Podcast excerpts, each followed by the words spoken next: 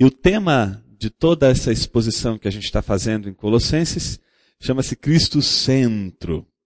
A gente viu na semana passada que ah, toda a carta de Colossenses ela é construída num contexto ah, ah, em que Paulo está preso, Paulo está num contexto é, é, de Roma, uma prisão em Roma.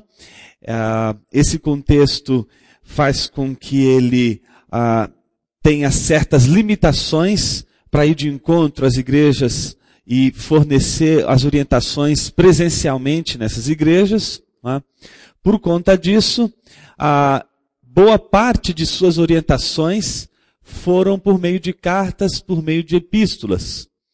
E uma delas é justamente a Epístola aos Colossenses. A gente viu na semana passada que Colossos é uma cidade que fica ali na Ásia proconsular. É uma das cidadezinhas, ah, na época, não muito expressivas, até uma cidade muito é, é, é, limitada em termos de recurso, mas junto de outras cidades é, um pouco mais importantes da Ásia Menor, a atual Turquia de hoje, que é Hierápolis e Laodiceia. Colosso, Colosso é uma cidade pequena, mas possui ali uma igreja ah, que foi fundada por um dos discípulos de Paulo, chamado Epáfras, que tinha feito já um trabalho de pregação e plantação de igreja naquela região. Pelo menos Hierápolis, Laodiceia e Colossos são as três cidades que Epáfras funda a igreja, planta a igreja. Ele se vê numa dificuldade agora nesse momento, isso é por volta de final da década de 50, 60 depois de Cristo, uma dificuldade com relação à igreja de Colossos. A igreja, é, apesar de ter vivenciado o evangelho, ela está enfrentando três problemas básicos. O primeiro problema é o problema do modo de viver. A, o jeito de viver a vida não está correspondendo com a transformação que o Evangelho havia feito na vida da igreja na chegada do Evangelho naquela cidade. Então, do ponto de vista ético, existe uma situação complicada pai, entre pai e filho, esposo e esposa, senhores e servos. Um exemplo típico é, a, é, a, é aquela tensão que existe entre Onésimo e Filemão, ambos fazem parte da igreja de Colossos, não é? E, enfim, a, temos um problema nessa igreja ético. Temos também um problema de ordem é, é, legalista, que eram os judaizantes da época, a gente vai ver isso nos próximos encontros, né? os judaizantes que queriam forçar que ah, cristãos convertidos seguissem algumas práticas judaicas que não eram necessárias. E também, por último, talvez a maior preocupação de Epáfras, que era a influência da famosa heresia de Colossos ou a heresia gnóstica. Não é uma espécie de pensamento que começou a ser desenvolvido dentro da igreja e que corroía as bases do evangelho, em especial o senhorio de Cristo sobre toda a criação, sobre toda a igreja. E é com base nisso que a gente trabalhou a semana passada. A apresentação da carta de não é? Paulo está em Roma escreve essa carta porque Epáfras vai ao encontro de Paulo, faz todo o relatório, e então Paulo, em seguida, escreve uma carta justamente para orientar a igreja. Essa carta, como qualquer epístola de Paulo, ela segue uma estrutura, a apresentação, que vem acompanhada da designação não só do autor, mas dos destinatários, uma saudação, depois da saudação, uma ação de graça e oração. Nós vimos que na ação de graça Paulo tem muito a agradecer, porque aquela igreja tinha escutado o evangelho de Epáfra e manifestava aquelas virtudes importantes que decorrem da conversão ao evangelho: fé, esperança e amor. Mas ao mesmo tempo, Paulo, logo depois de fazer uma ação de graças, ele faz uma oração. E nessa oração, Paulo pede para que a igreja de Colossos ela possa é, encontrar o caminho do conhecimento da plena vontade de Deus, a fim de que essa igreja possa agir no mundo de um modo digno do evangelho. E aí Paulo já lança logo de cara o primeiro um, um, logo de cara o tom da carta, que é um tom de orientação prática que vem acompanhada de uma mudança de mente, de uma mudança na, na maneira de pensar, que é provocada pelo Evangelho. E isso Paulo deixa bem claro nos versículos 13, a partir do versículo 13, quando ele diz que Deus transportou aqueles que foram redimidos pelo, por Cristo Jesus do domínio das trevas para o domínio de Cristo. E foi aí que nós paramos a nossa reflexão na semana passada. Hoje, não vamos falar, como falamos na semana passada, sobre o reino cristocêntrico, essa passagem que eu acabei de é, resumidamente informar aqui, que vai do capítulo do versículo 1 ao versículo 14 do capítulo 1. Nosso tema hoje não será o reino cristocêntrico, mas será a teologia cristocêntrica. E a nossa leitura de hoje é a leitura que vai do versículo 15 ao versículo 23. Gostaria de convidar você então a ler comigo essa passagem. Diz o seguinte: Ele é a imagem do Deus invisível, o primogênito de toda a criação, pois nele foram criadas todas as coisas, nos céus e na terra, as visíveis e as invisíveis, sejam tronos ou soberanias, poderes ou autoridades. Todas as coisas foram criadas por ele e para ele. Ele é antes de todas as coisas e nele tudo subsiste. Ele é a cabeça do corpo, que é a igreja. É o princípio e o primogênito dentre os mortos, para quem tudo tenha a supremacia, pois foi do agrado de Deus que nele habitasse toda a plenitude e por meio dele reconciliasse consigo todas as coisas, tanto as que estão na terra quanto as que estão nos céus, estabelecendo a paz pelo seu sangue derramado na cruz. Antes, vocês estavam separados de Deus e na mente de vocês eram inimigos por causa do mau procedimento de vocês. Mas agora, ele os reconciliou pelo corpo físico de Cristo, mediante a morte, para apresentá-los diante deles santos e culpáveis e livres de qualquer acusação, desde que continuem alicerçados e firmes na fé, sem se afastarem da esperança do evangelho que vocês ouviram e que tem sido proclamado a todos os que estão debaixo do céu. Esse é o evangelho do qual eu, Paulo, me tornei ministro. Vamos orar? Pai querido, que o Senhor nos abençoe na meditação de hoje, a fim de que possamos compreender o que o Senhor quer nos ensinar através de tua palavra. Nos revela as tuas escrituras nessa manhã e que nessa reflexão que nós faremos baseado em tuas escrituras, a gente possa encontrar pontos de nossa vida que precisam ser mudados e mentalidades que precisam ser ao mesmo tempo que destruídas, a reconstru reconstruir outras ou construir outras mentalidades que possam nos levar ao condicionamento do teu reino, da maneira de viver do teu reino, da maneira de viver digna de acordo com o Evangelho. Nos ajude, Pai. Nessa reflexão, assim oramos. Amém.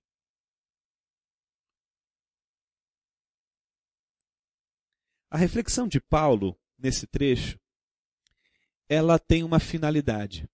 Ela tem um, um lugar para chegar. E o ponto de partida é exatamente o versículo 13, dos versículos 13 ao 14 que nós acabamos de mencionar, quando Paulo diz, no término da sua oração, pois ele nos resgatou do domínio das trevas e nos transportou para o reino do seu Filho amado, em que temos a redenção, a saber, o perdão dos pecados. O ponto de partida, então, de Paulo é mostrar que existe uma modificação, não só do ponto de vista do entendimento do Evangelho. Vocês já sabem o que é Evangelho, mas vocês precisam entender que existe uma mudança de domínio uma mudança de soberania.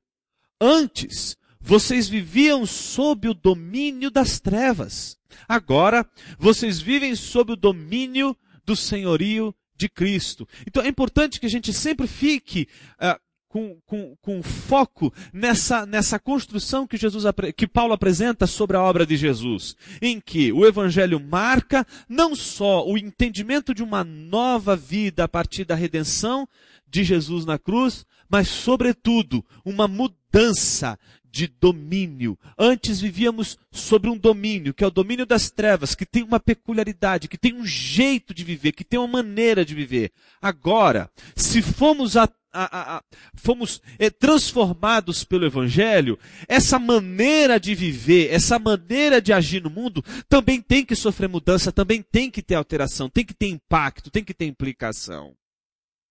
O ponto de partida é esse. E o ponto de chegada de Paulo é justamente os últimos versículos, aqueles que a gente acabou de ler, do versículo 21 ao 23. Não é quando Paulo diz: Antes, vocês estavam separados de Deus, e na mente de vocês eram inimigos por causa do mau procedimento de vocês. Paulo está mostrando exatamente isso. Olha, vocês antes viviam de acordo com o domínio das trevas. Nesse domínio das trevas, vocês estavam alienados, separados de Deus. A condição é a da separação, a da alienação de Deus. E nessa condição, eles eram incapazes de ter uma mente capaz de se voltar para Cristo e ao mesmo tempo corresponder nas atitudes em submissão a Cristo. Então, por causa do mau procedimento, que decorria de uma mente escrava de um domínio que é um domínio das trevas, o mau procedimento era explicado. Então, por que que os colossenses agiam mal? Porque eles estavam no domínio das trevas. Mas agora existe um outro domínio. Eles estão sobre outro domínio. Eles estão sob o senhorio de Cristo. E a pergunta é: por quê? Apesar da mudança de domínio, apesar da mudança de senhorio, o mau procedimento ainda permanece. Como justificar esse mau procedimento, esse modo de viver que não corresponde ao Evangelho, num contexto em que vocês foram transplantados? Então ele vai fazer o contraste, dizendo: Mas agora, ele reconciliou vocês no corpo físico de Jesus, ou seja, na encarnação de Cristo, no corpo encarnado de Cristo, mediante a morte dele, para apresentar toda a congregação, toda a igreja que ouviu o evangelho, que recebeu o evangelho diante de Deus, não é? E de uma maneira inculpável, livre de qualquer acusação, desde que continuem, veja bem, alicerçados e firmes na fé, sem se afastarem da esperança do evangelho, que vocês ouviram, obviamente, de Epáfras, tá certo? E que tem sido proclamado a todos os que estão debaixo do céu. Então, aqueles que estão debaixo do céu, ou seja, no, no, plano que a gente vive, ouvem a proclamação do Evangelho, e ao ouvir a proclamação do Evangelho, eles têm a, a, a, esse movimento, recebem esse movimento de redenção de sua vida por meio da obra de Cristo na cruz. Isso deveria implicar uma mudança de vida. E o próprio Paulo vai dizer que esse é o evangelho do qual ele se tornou ministro. Ele se tornou pregador de um evangelho que não é só uma coisa racional. Ele é algo que muda a mente, muda o coração, com uma finalidade: mudar nossas ações, mudar nossas atitudes. Então, talvez a primeira coisa que a gente deva hoje pensar, logo nessa relação entre ponto de partida e ponto de chegada, é fazer uma análise da nossa vida. Se o Evangelho chegou aqui, por que, que as coisas não estão mudando na, no, no, mundo da vida? Por que, que as nossas ações não estão mudando? Por que, que a gente não está servindo mais? Por que, que a gente não está obedecendo mais? Por que, que a gente não está conseguindo praticar e exercer boas obras? Então, isso tem que ser uma tensão na nossa vida. Isso tem que gerar um conflito na tua mente. Por que eu, que recebi o Evangelho e tive a minha mente transformada pelo Evangelho, por que eu não consigo praticar boas obras? Onde está a razão disso? Onde está a razão da minha omissão? Onde está a razão dessa minha maneira, às vezes, é, desastrada de agir no mundo? Bom, um ponto fundamental para essa chegada, para essa reflexão, Paulo é, é, um, é um argumento teológico, que é o tema de hoje, uma teologia cristocêntrica. Paulo propõe para a igreja de Colossos uma solução para essa, um, um, primeiro ponto para se tentar resolver essa, essa questão e, e, e, incentivar a igreja a pensar novamente no Evangelho com vistas a mudar a vida, mudar a pragmática. E ah, esse argumento teológico, gente, é um dos argumentos mais belos de Paulo em todas as suas epístolas. Primeiro, porque ele é belo pela própria maneira que ele constrói. porque talvez não tenha nem sido Paulo que tenha construído, porque talvez tenha sido construído pela própria igreja. Esse trecho que a gente acabou de ler, que vai do versículo 13, se você prestar atenção aí, até o versículo 20, ele tem aquilo que os tradutores da Bíblia chamam de indentação. Se você olhar para o texto bíblico, você vai ver que ele tem um formato diferente no texto. Ele não segue o mesmo formato no texto bíblico, porque se trata de um hino, se trata de uma canção, de um hino que a igreja de Colossos possivelmente cantava. E Paulo está fazendo questão de trazer à luz este hino. Note que isso é comum em Paulo. Isso vai acontecer numa epístola que ele vai escrever não muito tempo depois da epístola aos Colossenses, que é epístola aos Filipenses. No capítulo 2, a partir do versículo 5, Paulo também insere ali um hino que a igreja cantava, um hino famoso da igreja, que é: Tende em vós a mesma atitude que houve em Cristo Jesus, o qual não julgou por usurpação ser igual a Deus, antes a si mesmo se esvaziou, assumindo a forma de servo, tornando-se em semelhança de homens, pelo que Deus o exaltou. Ele foi obediente até a morte, morte de cruz, pelo que Deus o exaltou sobremaneira e deu a ele o nome que está acima de todos os nomes, para que todos os domínios no céu, na terra e debaixo da terra se curvem diante dele e digam que ele é Senhor para a glória de Deus Pai. Quando Paulo diz isso lá para os filipenses, ele está chamando a atenção porque os filipenses estão num conflito, onde eles não estão conseguindo se relacionar bem. E Paulo faz questão de mostrar para eles o exemplo de Cristo, se tornando servo, se tornando homem para se tornar servo e servir para os propósitos de Deus. E, portanto, a igreja precisaria entender esse exemplo de Jesus, que ele sendo Deus, não julgou por usurpação ser igual a Deus, mas antes assumiu a forma humana para servir. Então note que Paulo usa um hino para corrigir uma pragmática da igreja de Filipenses. A mesma coisa vai acontecer aqui em Colossenses. É uma estratégia de Paulo, só que o contrário do que aconteceu em Filipenses. Não é? Quando Paulo citou esse hino, o que Paulo está querendo chamar atenção não é tanto o movimento de Jesus se tornar servo, mas é o movimento de Jesus ser Deus, o movimento do senhorio de Cristo Jesus. Isso é interessante porque hoje quando a gente faz uma análise da nossa, do nossa, da nossa, do nosso, da nossa inologia, dos nossos cânticos, das nossas músicas, é desesperador a gente escuta, é, é, é um, é, ela manifesta na maioria das vezes uma inclinação muito egocêntrica, é minha vontade, meus sentimentos, meus desejos, quando não, não confessa os nossos, os nossos desejos de conquista, de vitória e, e, e, e, de ultrapassar os nossos limites com confissões positivas espalhadas do texto do começo ao fim, isso sem contar a, a, a, a, a a, o, o padrão musical, estético horroroso. O curioso é que, se a gente pensar no hino que a igreja cantava, o hino que a igreja canta é já é uma teologia. O hino é teológico, isso é importante. Porque a tua oração e a tua maneira de cantar e o teu cântico diz muito sobre como você pensa a Deus.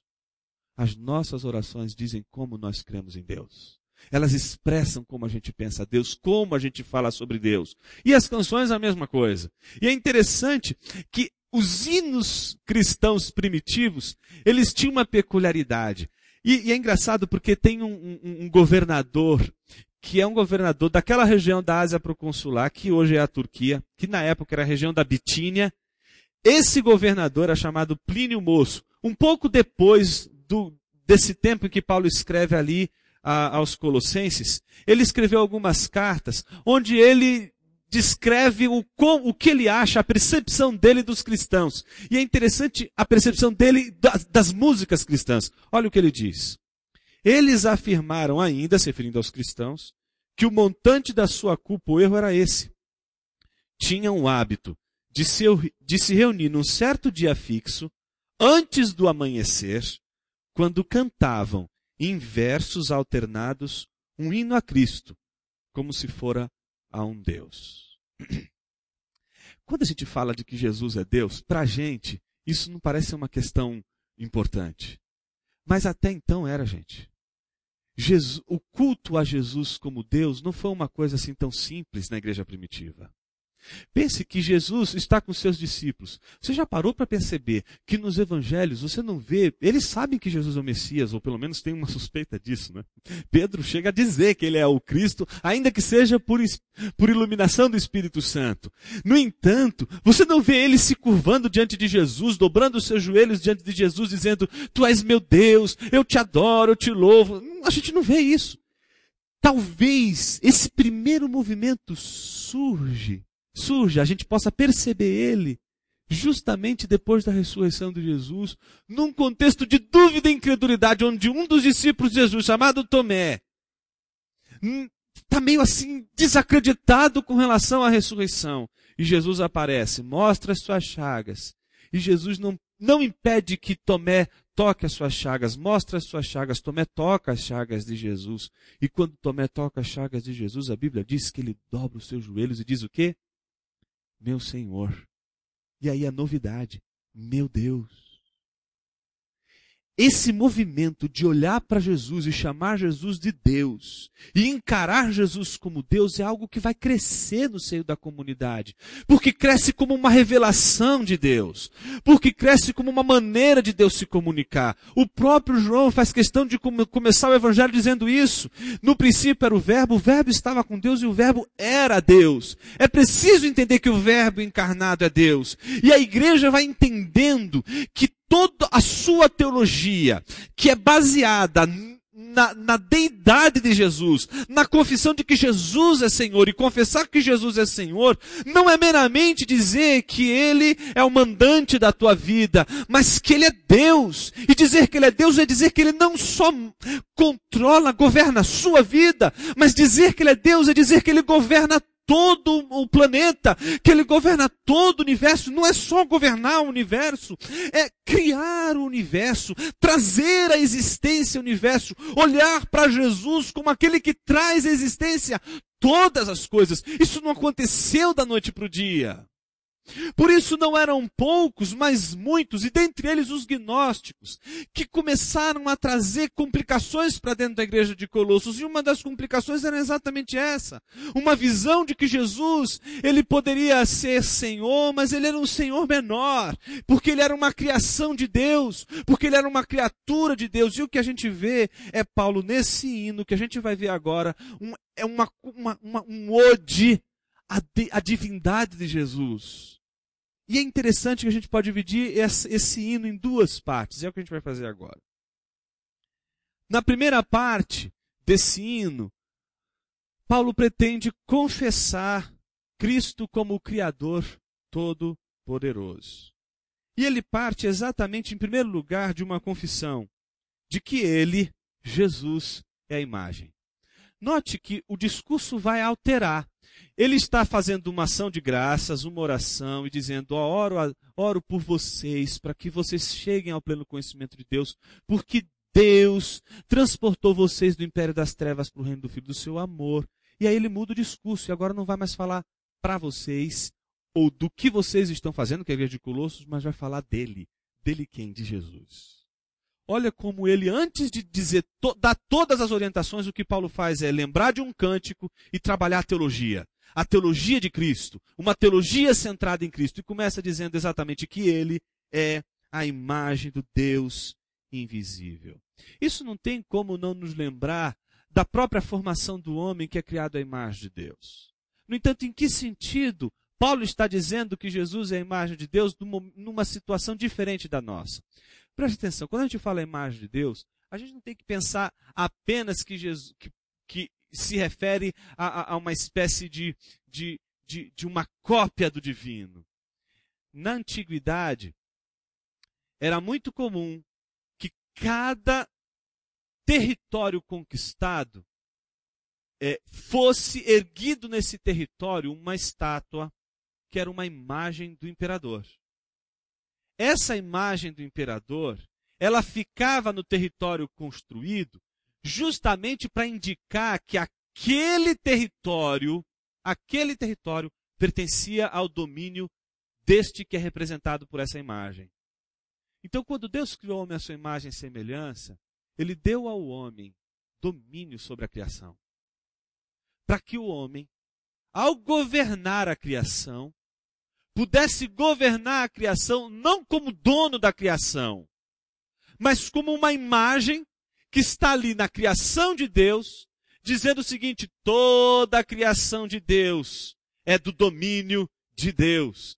A, a imagem de Deus que é o homem está no mundo apenas como uma, uma expressão, como uma marca territorial de que todo o universo criado pertence a Deus. E o homem, portanto, possui essa, essa condição de governar a boa criação de Deus pela própria constituição de sua natureza feita à imagem e semelhança de Deus. Entretanto, o que a gente vê é que a queda, ela desestrutura e mancha, desordena essa ordem da coisa criada. Quando a gente olha para Jesus, a gente vê em Jesus essa imagem de Deus, do Deus invisível, aquilo que faz com que a gente, olhando para Jesus, perceba que toda a criação é a criação de Deus, não mais de uma maneira desordenada como a gente vê na imagem corrompida do homem, mas na imagem do homem perfeito que é Jesus. Jesus, portanto, representa o domínio de Deus sobre todo o mundo de uma maneira que Adão não conseguiu representar. Por isso, se antes o homem era visto como aquele pelo qual Deus governa o mundo, mas por ele ter caído, essa imagem não representava mais bem e de uma maneira coerente e consistente com o ser de Deus, o domínio de Deus sobre toda a criação, agora, o Verbo encarnado, o Filho de Deus encarnado, é a imagem do Deus invisível que constitui constitui agora uma relação entre ele e Deus no mundo, porque ele é visto por todos nós. É como se a gente pudesse entender que Deus deu para a gente essa imagem que é Jesus, a fim de que olhando para Jesus pudéssemos agora olhar a criação e o mundo de uma outra maneira. Se antes nós olhávamos através de Adão uma criação corrompida e tudo destruído e tudo desordenado, agora através de Cristo somos obrigados a reconhecer condicionar o nosso olhar sobre o olhar da redenção. O olhar que consegue enxergar um mundo criado por Deus como a dimensão divina, como propriedade de Deus, mas como uma propriedade de Deus redimida. Um segundo aspecto vem logo em seguida, que é o aspecto do Deus primogênito de toda a criação, pois ah, nele foram criadas todas as coisas nos céus, na terra, as visíveis e as invisíveis. Note que a palavra primogênito aqui, ela deve é, ser entendida de uma maneira bastante precisa. Não são poucos, mas muitos que quando olham essa passagem, logo de cara dizem o seguinte, bom, primogênito, primogênito deve, deve Jesus então teve um começo. Jesus teve uma origem, Jesus é criado, Jesus é uma criatura. Que era exatamente a maneira que o gnóstico constituía sua reflexão sobre Jesus. Mas quando Paulo diz que Jesus é o primogênito de toda a criação, a gente precisa entender o que significa dizer isso naquela época e não de acordo com como a gente entende o primogênito hoje. Entender o primogênito naquela época, entender o conceito, o princípio na antiguidade de que aquilo que vem antes merece sempre o primeiro lugar. Sempre o que vem em primeiro lugar vai dominar. Vai receber a bênção da, da, do senhorio.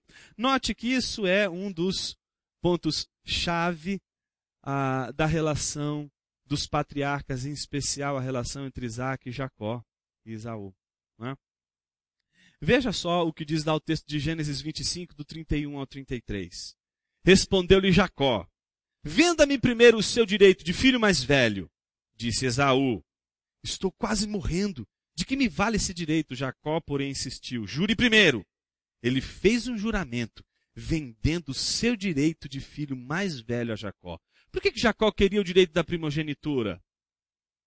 Porque o direito da primogenitura é exatamente o direito da bênção que vem antes, daquilo que da prioridade de domínio que exerce o primeiro.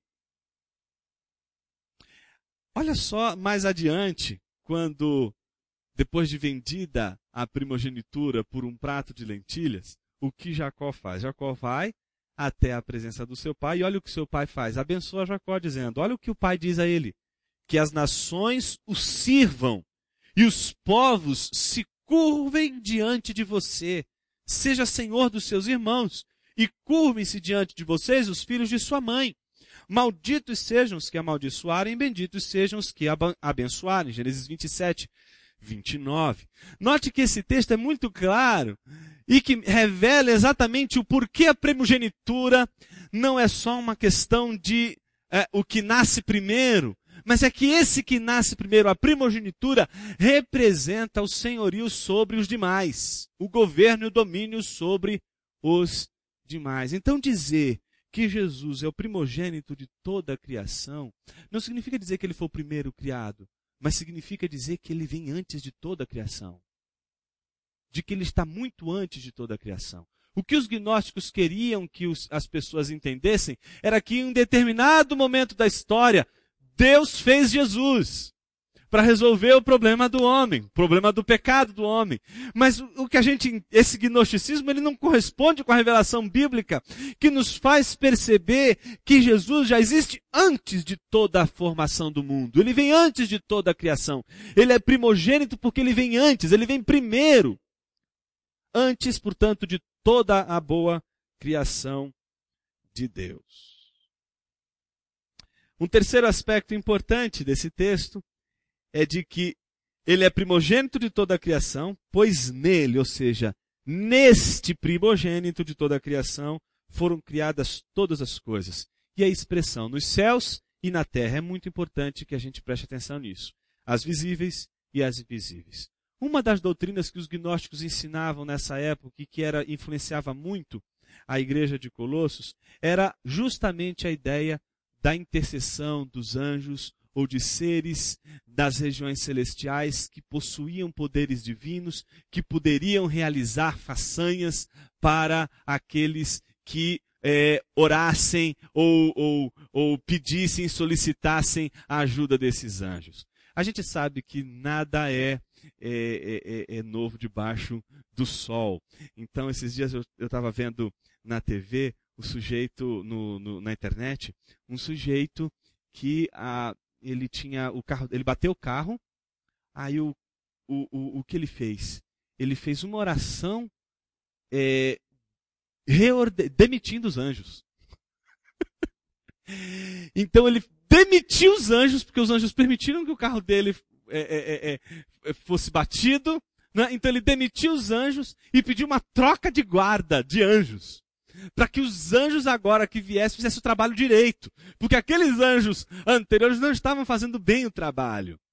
Bom, isso é num contexto evangélico, isso é num contexto que a gente vive hoje. Esse tipo de raciocínio é um raciocínio gnóstico. O raciocínio que tenta o tempo todo vincular alguma coisa nos céus inferior a Deus, mas que seja uma espécie de intercessão a Deus. Pede para pede os anjos, não é? Clama aos anjos. Pede para que os, os anjos te protejam, que os anjos te guardem. Embora a gente saiba que os anjos, a Bíblia diz que anjos nos guardam e nos protegem, isso não significa que o anjo tenha, portanto, uma qualidade e um poder independente do poder de Deus de que aquilo que a gente pede, a gente pede na verdade é para Deus, porque é Deus quem faz. Se ele usa anjos, se ele usa pessoas, se ele usa. A, a, o, não importa. O que importa é que o domínio sempre está nas mãos de Deus. Mas os gnósticos entendiam uma instância menor, a instância desses seres angelicais, que possuíam uma espécie é, é, é de poder, inclusive um poder que seria, se não igual, maior que o poder de Cristo, porque Cristo era homem. Então, por ser Cristo homem, o gnóstico entendia o seguinte: ah, Cristo é homem, então os anjos são maiores do que Cristo, então vamos pedir aos anjos. Essa era a lógica dos gnósticos. Por isso, Paulo está invertendo essa lógica, dizendo: não, Jesus é Deus. A iniciativa de Paulo dizer que Jesus é o Criador de todas as coisas, em primeiro lugar, dizer que anjos Olha o que ele está dizendo. Anjos foram criados por Deus. Então, não só nele foram criados as coisas da terra, homens, as árvores, as flores, os rios, os astros e todas as constelações e galáxias, mas também foram criados por Deus os seres invisíveis, como os seres celestiais, como os anjos. Todos eles foram criados por Deus. Mas note que o que Paulo está dizendo enfaticamente é que este que criou os anjos é Jesus. Jesus é o criador dos anjos. Isso faz com que o pensamento do gnóstico seja questionado na sua raiz, na, no ponto em que ele estava provocando o engano na vida da igreja. Então hoje, a mesma coisa, quando a gente escuta esse discurso, não é, que sempre coloca um intercessor, um mediador que não seja Cristo, não importa se é um contexto evangélico ou não, se você tiver um mediador que não seja Cristo, mas seja menor do que Deus e maior do que toda a criação, e que seja, portanto, poderoso para conceder alguma graça a você, você está diante de um pensamento gnóstico. E é contra esse pensamento que Paulo está levantando a sua reflexão e fazendo a sua crítica. Nessa primeira parte, o último aspecto que Paulo quer mostrar é exatamente o final, quando ele diz dessa primeira parte do hino, quando ele diz que todas as coisas foram criadas por ele e para ele. Então note que Paulo, nesse, nessa quarta e última é, reflexão que ele faz nessa primeira parte do hino, em que ele tenta mostrar Jesus como o Criador Todo-Poderoso, ele apresenta Jesus como mediador e o fim último, aquele que deve ser glorificado por todos nós. Então, ele é o mediador da criação, porque sem ele nada do que foi feito se fez. É por meio dele que o mundo surge e o mundo se torna não só as coisas do céu, mas as coisas da terra tornam a existir. Ou voltam, ou, ou, ou passam a existir. Entretanto, o que ele está dizendo é que todas as coisas, não só as coisas da terra, mas as coisas do céu, encontram paz, sossego e felicidade em Cristo Jesus. Então, toda a ordem da criação, tudo vai encontrar repouso, vai encontrar felicidade, vai encontrar o fim último em Cristo Jesus. Isso deve significar muito para a nossa vida. Todo o seu trabalho, todos os esforços de suas mãos, todo, tudo o que você realiza nesse mundo, ele pode obedecer a fins que são pessoais, mas no fundo, tudo o que você faz converge para um único fim, o fim para o qual você foi criado, que é Cristo Jesus. Ele é o alfa, ele é o ômega, ele é o começo e ele é o fim de todas as coisas. Em seguida, Paulo faz uma transição. E essa transição está no versículo número 17. Olha o que ele diz. Ele é antes de todas as coisas e nele tudo subsiste. Ele relembra aquele princípio da antiguidade de que aquilo que vem antes merece primazia. E aí ele abre a segunda sessão do hino, é? que é uma reflexão sobre o todo amor do Senhor, do Cristo. É? Então, se o primeiro parte do hino tenta mostrar Jesus como o Criador Todo-Poderoso, a segunda parte do hino tenta mostrar Jesus como o Senhor Todo-Amoroso. É? Os primeiros movimentos do credo, do credo apostólico, é? crê em Deus Pai Todo-Poderoso, Criador dos céus e da terra, e em Jesus Cristo. É interessante como esse movimento do Deus Todo-Poderoso, Criador, ligado com Deus todo amoroso, um Deus redentor, o Deus que faz a sua obra não só de criação do mundo, mas de redenção e remissão do mundo. Como na primeira parte do, do, do, do hino, a confissão era a imagem do Deus invisível, a confissão agora dessa parte é ele é a cabeça do corpo que é a igreja. Ele é o Senhor da igreja. Note que é, é a primeira vez que Paulo vai trabalhar isso nos textos dele. Mesmo nos textos mais antigos, que é o texto de Romanos, 1 Tessalonicenses, 2 Tessalonicenses, 1 Coríntios e 2 Coríntios, que são os primeiros textos, as primeiras epístolas de Paulo, o que Paulo trabalha é a ideia da igreja como corpo. Mas a ideia de Cristo como essa parte orgânica do corpo, que é a cabeça, ela aparece aqui na Epístola aos Colossenses. É o primeiro movimento de Paulo em trabalhar, em explorar, e além dessa metáfora que ele vem trabalhando já há um bom tempo com as igrejas, é? e que agora se estabelece na reflexão de Jesus como a cabeça, ou cabeça não como chefe, a cabeça como essa parte do corpo, que é a parte que representa o senhorio, que representa o domínio. É interessante quando a gente vê ele dizer, ele é antes de todas as coisas, nele tudo subsiste, e logo em seguida diz, ele é a cabeça do corpo que é a igreja. Eu acho que a gente precisa levar isso à máxima radicalidade. Pastores não são donos da igreja. Pastores não são senhores da igreja. Não existe dono da igreja que seja humano. Todo, toda a igreja, toda a comunidade de Cristo tem apenas um único dono, um único pastor nesse sentido de Senhor, o supremo pastor que é Jesus. Por isso que a, a, a, uma das ênfases da teologia de Pedro, né, de 1 Pedro, é mostrar que todo o corpo de Cristo é um sacerdócio só. Todo o corpo de Cristo, ele faz parte de um contexto que deve ser entendido como o, como um, um, contexto onde não existe uma hierarquia, onde todos estão debaixo de um único Senhor que é Cristo, e que todas as outras autoridades que estarão presentes nesse corpo serão autoridades que merecerão respeito de acordo com sua função, não de acordo com seu ser, de acordo com o ser. Apenas Cristo é o Senhor da igreja. Ele é o cabeça da igreja. Não existe outro cabeça da igreja. Só existe um cabeça e esse cabeça, uma cabeça e essa cabeça é Cristo Jesus. E a gente precisa levar isso à, máxima radicalidade. Por quê? Quando a gente leva isso à máxima ra radicalidade, a gente entende que uma igreja não se sustenta senão na fé, no amor e na esperança em Cristo Jesus. Onde está a tua esperança? Onde está a tua fé? Às vezes a gente busca nas organizações, nas comunidades e nas igrejas uma liderança, um líder que represente para a gente uma cabeça, que represente para a gente um dominador, alguém que vai ser soberano sobre nosso pensamento, nossa maneira de agir, de pensar. O que Paulo está dizendo é que uma igreja, que é a igreja de Cristo Jesus, tem que ter como cabeça Cristo Jesus. Quem tem que controlar o teu raciocínio não é o pastor de uma igreja, é Jesus de Nazaré. Quem tem que controlar a tua mente, ao ponto de tua mente ser transformada e ela ser coordenada para agir no mundo conforme o Evangelho, é exatamente o Evangelho que é Cristo Jesus. O segundo movimento, em comparação com a primeira parte do hino, é justamente, assim como ele na relação da criação é o primogênito da criação, em relação à igreja, ele é o princípio e o primogênito dentre os mortos.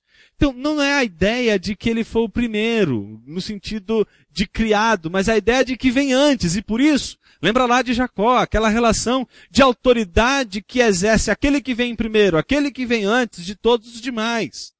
Então, quando ele diz este é o ele é o princípio, primogênito dentre os mortos, a nossa pergunta é, o que Paulo está querendo dizer com isso. Não é? E logo em seguida ele vai completar dizendo para que em tudo tenha supremacia. Ele está falando da ressurreição. E aí vem sempre uma pergunta quando a gente analisa esse texto. Todas as pessoas que vão analisar a epístola de Colossenses chegam nessa parte, elas dizem assim, puxa vida, mas peraí, Jesus é o primogênito de toda a cria, de toda, de, dentre os mortos. Mas Jonas, de acordo com esse seu raciocínio de que o primogênito é o que vem antes de todas as coisas, mas não teve uma ressurreição, não teve ressurreições antes de Jesus? Não teve ressurreição no Antigo Testamento? Já no Antigo Testamento não teve ressurreição? Então, como é que Jesus pode ser o primogênito dentre os mortos? O que a gente precisa entender aqui é de que essa ressurreição da qual Paulo está falando aqui não é a ressurreição como, por exemplo, a de Lázaro. Lázaro, quando ressuscitou, a gente deveria entender que ele teve uma sobrevida. Não é? Porque ele voltou a morrer. A ideia dessa ressurreição aqui, a ideia desse primogênito de todos os mortos é a ideia da vitória sobre a morte. A ideia daquele que vence a morte e depois, depois da morte, não mais encontra nenhum impedimento para viver. De que depois da morte, nada mais poderá vencê-lo. Então a ressurreição representa aqui aquele exato momento único em que Jesus ressuscita dentre os mortos e quando ele ressuscita, ele ressuscita com aquilo que Paulo vai chamar de um corpo glorificado. Segundo 1 Coríntios 1 Coríntios capítulo 15. Partir do versículo 40 ele vai falar disso. Vai falar do corpo que ele é revestido de incorruptibilidade. Ele não é mais segundo a carne, não é mais segundo a finitude, segundo esse anúncio que, no, que a nossa carne representa para a gente como o anúncio do fim, o anúncio da morte. Um dia todos morreremos. Entretanto, o que Paulo está dizendo é que Jesus foi o primeiro dentre aqueles que ressuscitarão e jamais morrerão depois de ressurretos.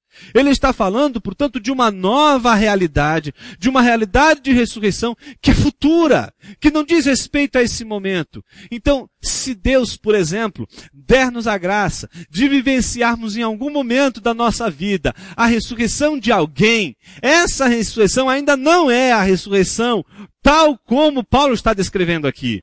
O que Paulo está descrevendo aqui é esta ressurreição tal como Jesus vivenciou, que trouxe uma mudança nesse corpo, que trouxe uma uma nova realidade estrutural em que o corpo não mais fenece, o corpo não mais morre, o corpo vivencia a vida eterna. Então o que ele está dizendo é de que ele, porque foi o primeiro a ressuscitar dentre os mortos, ele será o primeiro, portanto, a governar sobre todos aqueles que serão eh, na vida vindoura serão ressuscitados e terão seus corpos é, ressuscitados numa, numa perspectiva de incorruptibilidade.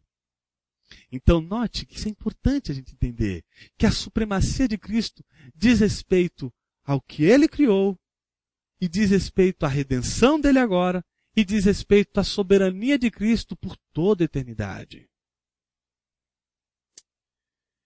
A terceira, é, terceiro ponto importante dessa segunda parte do hino, está logo em seguida quando ele diz o seguinte: Pois foi do agrado de Deus que nele habitasse toda a plenitude e por meio dele reconciliasse consigo todas as coisas. A palavrinha aí é uma palavrinha muito usada pelos gnósticos, pleroma, que representa a totalidade dos poderes divinos, ou a totalidade dos poderes dos anjos. Né? Aquela ideia que estava trabalhando, que os gnósticos mexiam com ela.